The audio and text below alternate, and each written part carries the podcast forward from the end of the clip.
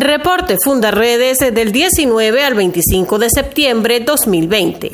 Fundaredes, junto a otras organizaciones defensoras de derechos humanos, unió su voz para exigir justicia para Venezuela por las flagrantes violaciones a los derechos humanos de su población, señalados como crímenes de lesa humanidad por la Organización de las Naciones Unidas, ya que desde el 2014 hay registro de ejecuciones extrajudiciales detenciones arbitrarias y uso sistemático de la tortura en contra de la población, crímenes que hasta ahora han quedado impunes.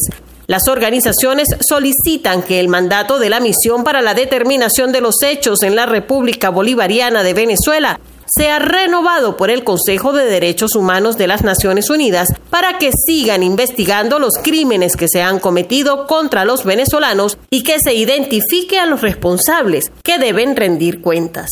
Fundaredes documenta a diario las vulneraciones de derechos humanos que ocurren en Venezuela durante la pandemia por la COVID-19. En medio de la emergencia humanitaria compleja que atraviesa el país, se multiplicaron las protestas en diversos estados de Venezuela. Los maestros demandan condiciones para el inicio del año escolar presencial o a distancia, mientras los ciudadanos exigen el suministro de servicios básicos como combustible, agua potable, electricidad y gas doméstico.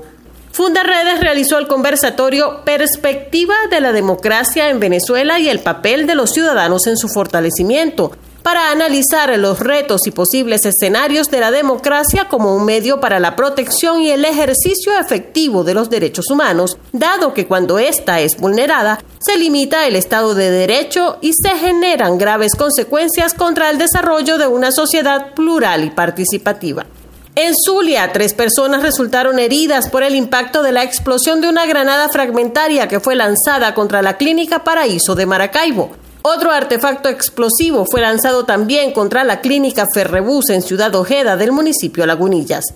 Fue secuestrada la esposa del secretario de gobierno del Zulia, Lisandro Cabello, por parte de dos concejales oficialistas en el municipio Lozada, contra quienes se ha abierto un proceso de investigación y a quienes se vincula con las mafias armadas que operan en la zona. También se registró una masacre entre mafias de contrabandistas y habitantes de la isla de San Carlos, que dejó más de 12 personas fallecidas por parte de ambos bandos.